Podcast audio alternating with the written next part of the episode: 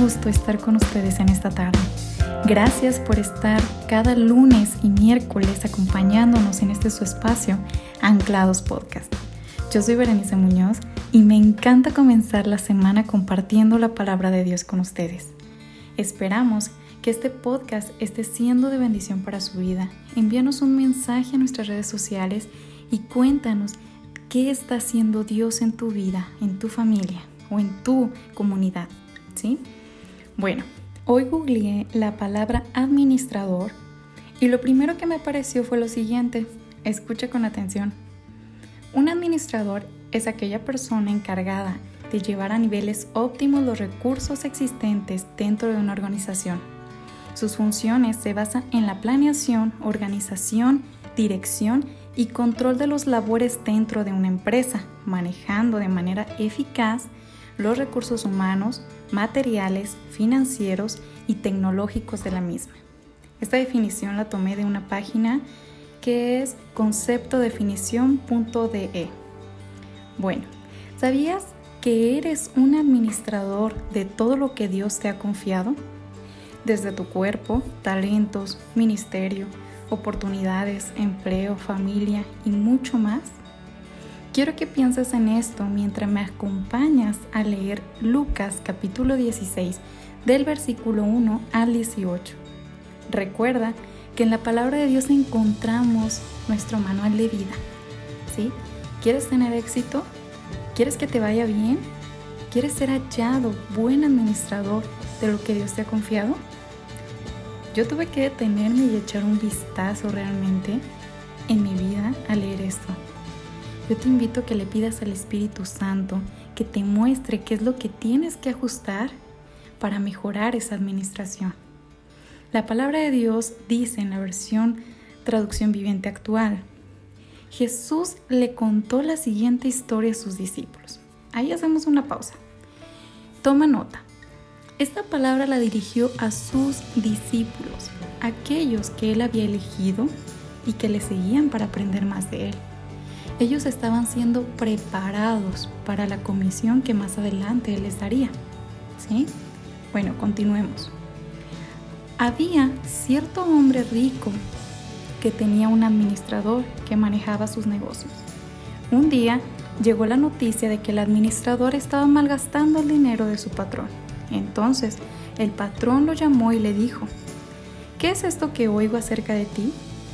Prepara un informe final porque voy a despedirte.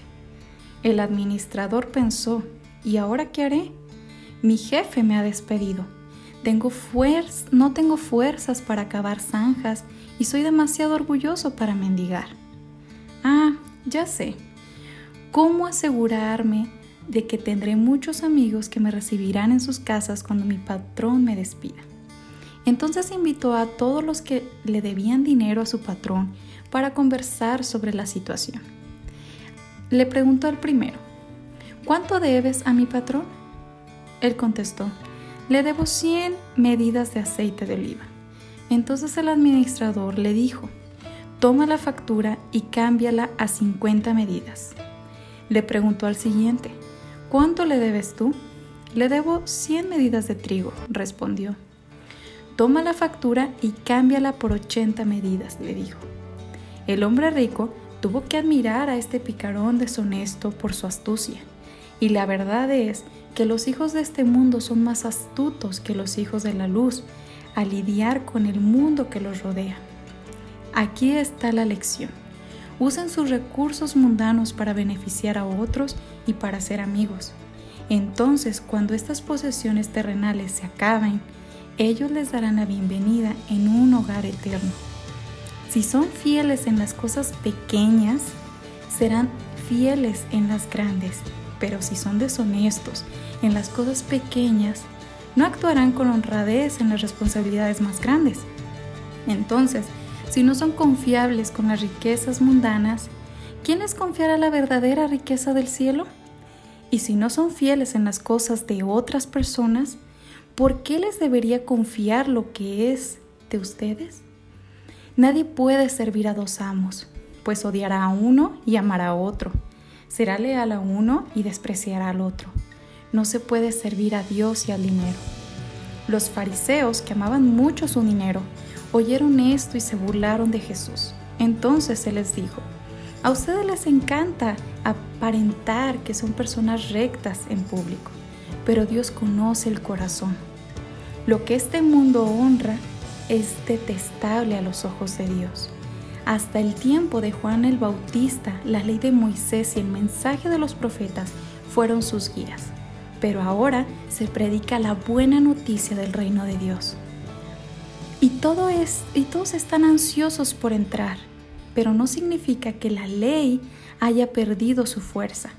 Es más fácil que el cielo y la tierra desaparezcan a que el más pequeño punto de la ley de Dios sea anulado.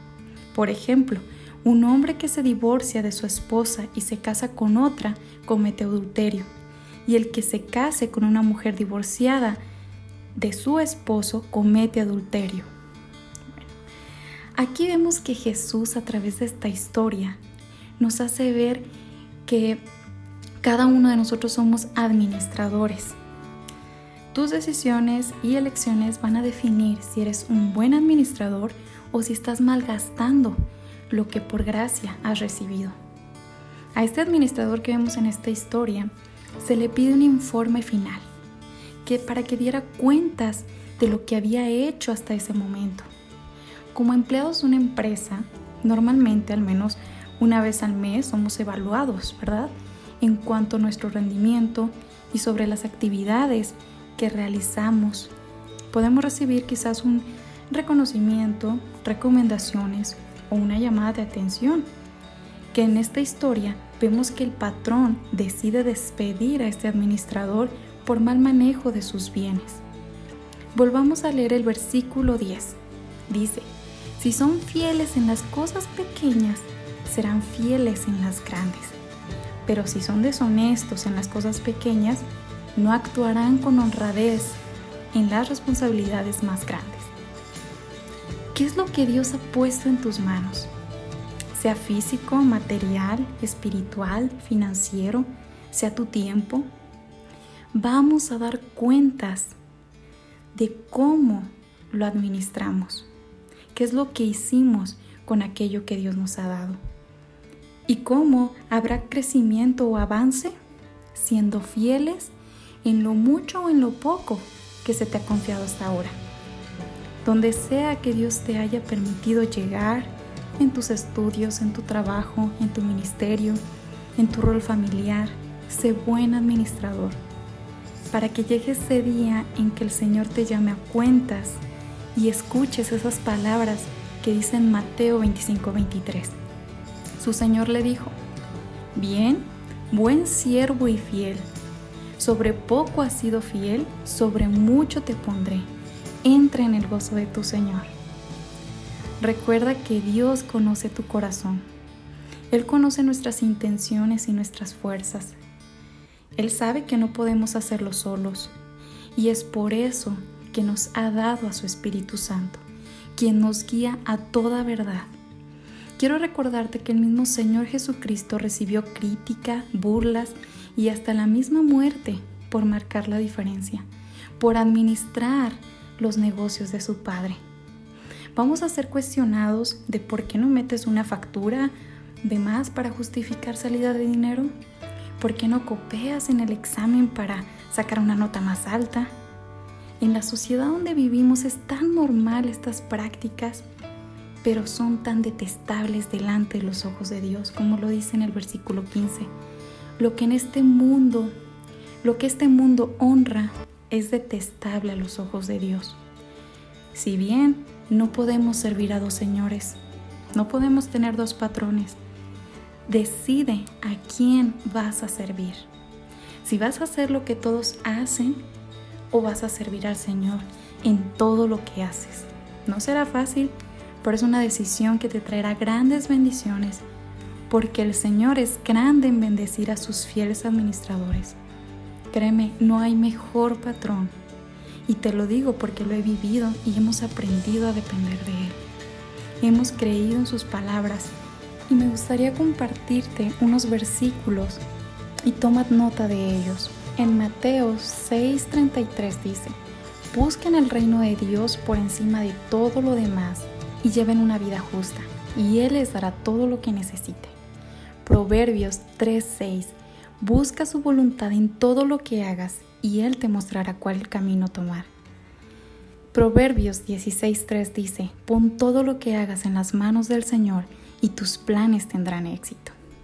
En Facebook vamos a estar posteando durante esta semana más versículos como estos que te puedan ayudar a aumentar tu fe en el Señor. Toma nota de ellos, escríbelos en pequeñas tarjetas que puedas poner en tu escritorio, en tus libretas, en tu espejo, que te recuerden las promesas de Dios. Atrévete a confiar en Él y no en el sistema de este mundo. Experimentalo en tu vida y verás cómo Dios no se queda con nada. Los esperamos este miércoles a las 5 de la tarde en podcast.anclados.org o búscanos en Spotify o Anclados como Jóvenes Anclados. Dios les bendiga y excelente inicio de semana. Seamos buenos administradores. Hasta la próxima.